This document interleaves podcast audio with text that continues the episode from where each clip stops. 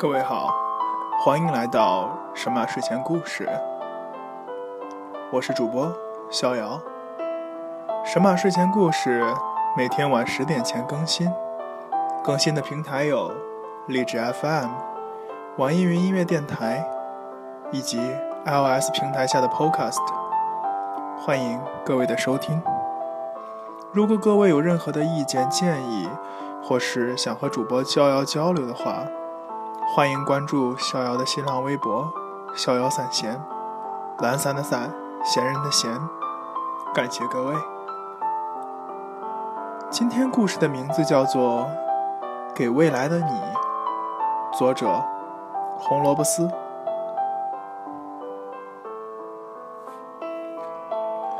给未来的你，亲爱的你，现在我们二十三岁。今天是二零一五年四月十八日，风很大，下着点儿不大不小的雨。从第一次踏足远走的时候，就想把自己的一点一滴写下来，想了很久，终于在脑袋被各种文学塞满、互相打起架来的时候，正在午睡的我，硬生生被他们打醒了，所以干脆翻身下床。跑过来，我在 M X 的角落敲。其实，自己真的是一个没什么文采的人，因为我的文章基本上就是老师口中那些一逗到底或一点到底的活苗子。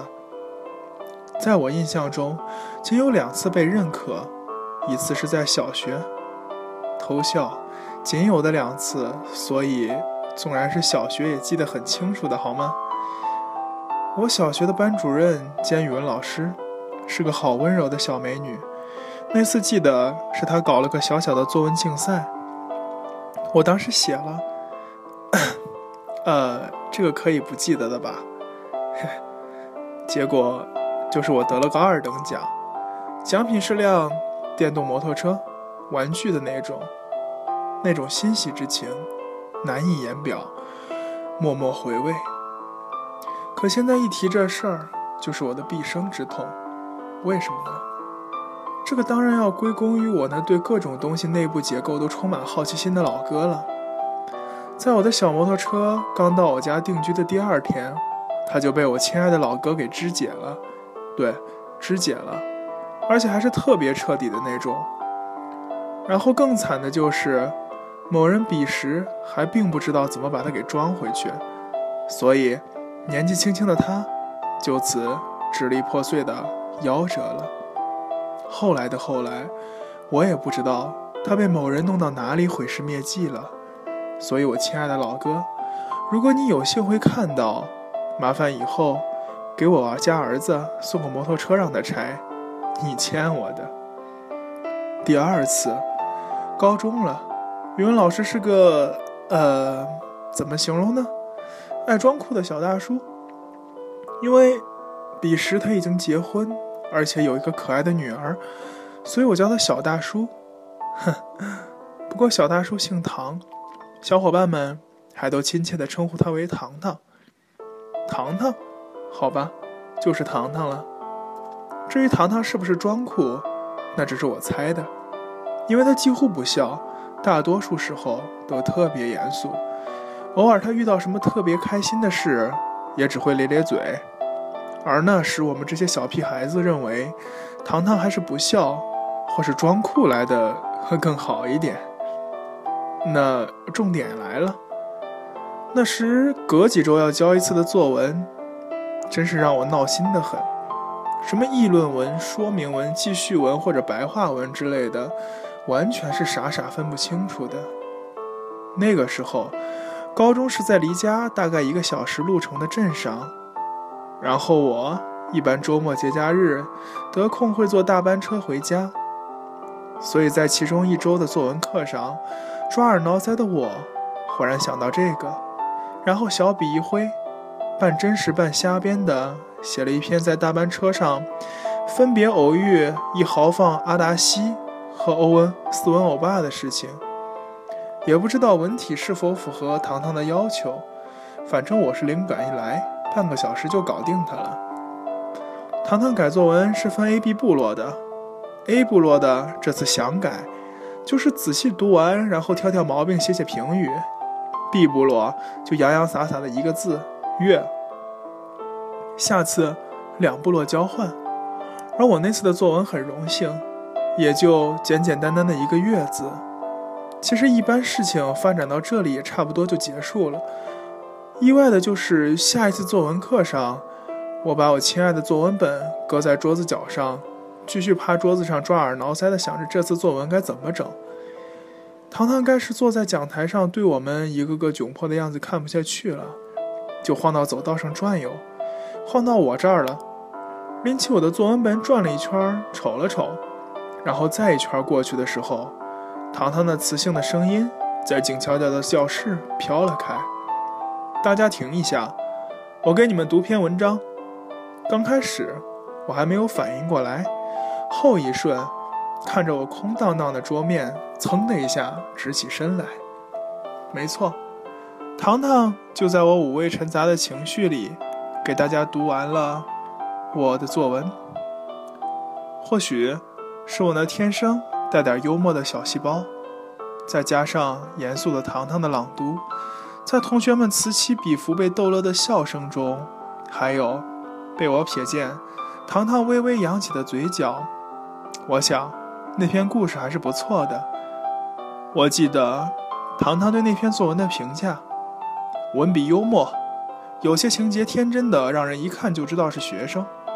不足之处是对大叔和小帅哥的描写篇幅没有侧重点，没有突出中心思想。哼，那篇作文啊，应该是被我珍藏着，等到哪次回家把它挖出来再拜读一下，感受一下那时候天真的自己。其实，仔细想想看，我觉得现在好像也比那时候好不了多少呢。嘿嘿，嗯，仅有的两次。好吧，好像又是没有什么重点的。糖糖要是看见我这布局，会不会又板着脸说：“你写东西都不知道分段的吗？你想累死读者吗？”呵呵，抱着手机码了一个多小时的字，手啊都要抽筋了。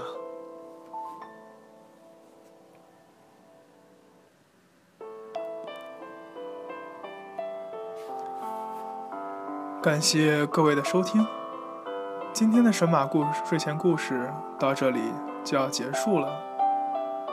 故事很短，也很简单，但是看到这篇简单的小故事的时候，逍遥却突然想起自己的小时候，或者说在不太小的时候，逍遥也有两次被老师认可的经历。很巧，也是作文。一次也是在小学，一次也是在高中。小学的时候，逍遥参加所在城市的新华书店的作文比赛。其实小学的时候，逍遥的字写的很丑，当然现在写的也很丑。那个时候，因为大家写作文的时候，主要看的是有没有错别字啊，或者是字写的好不好看呀。或者是有没有语法错误啊之类的，所以逍遥的作文一直都很差很差，老师呢也总是把这个当做反面典型。到后来呢，逍遥自己也不觉得自己写的作文有什么希望了，而恰巧逢到那一次的新华书店的作文比赛，逍遥就打印了一份自己曾经写过的一篇小小的幻想故事，拿去参赛。然后莫名其妙的稀里糊涂的就得了一等奖，奖品呢是一本牛津英汉双解词典。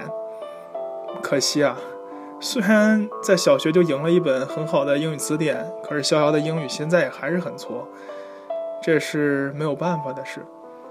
那么第二次是在高中的时候，初中的时候老师基本上不愿意看逍遥的文章。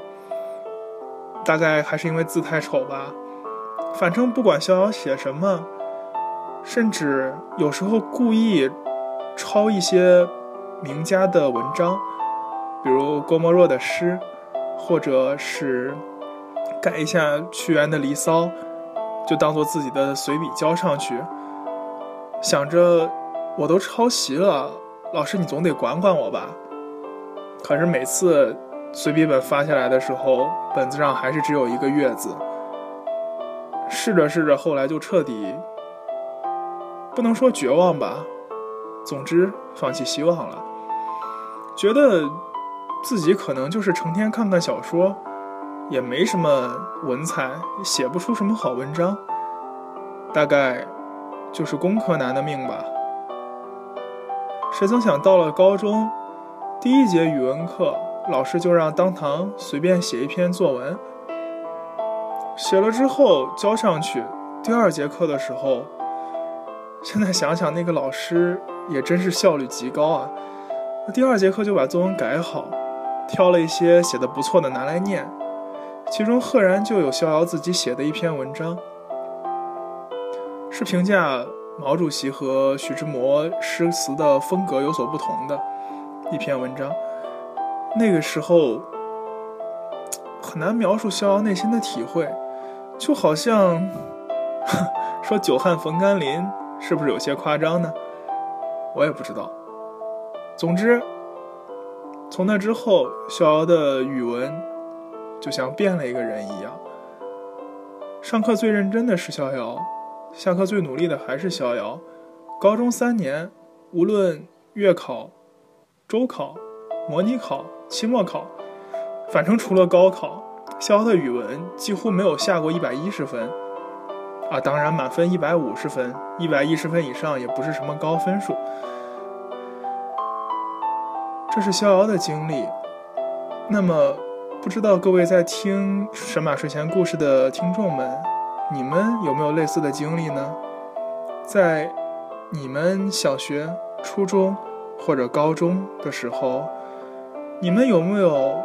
那种在自己濒临绝望或者放弃希望的时候，突然被某一个老师或者某一个同学重新燃起希望，从而奋进的呢？是语文、数学、生物、地理、历史、政治、化学，还是物理呢？可能都不一样吧，没有关系。总之，这是我们已经过去了的、再也回不去的年少时光了。最后，逍遥想说一句话，那就是：我们此刻再也不能像从前那样年轻了。可是，更加悲哀的是，我们以后也再也不能像此刻这样年轻了。感谢各位的收听，祝各位晚安，好梦，再见。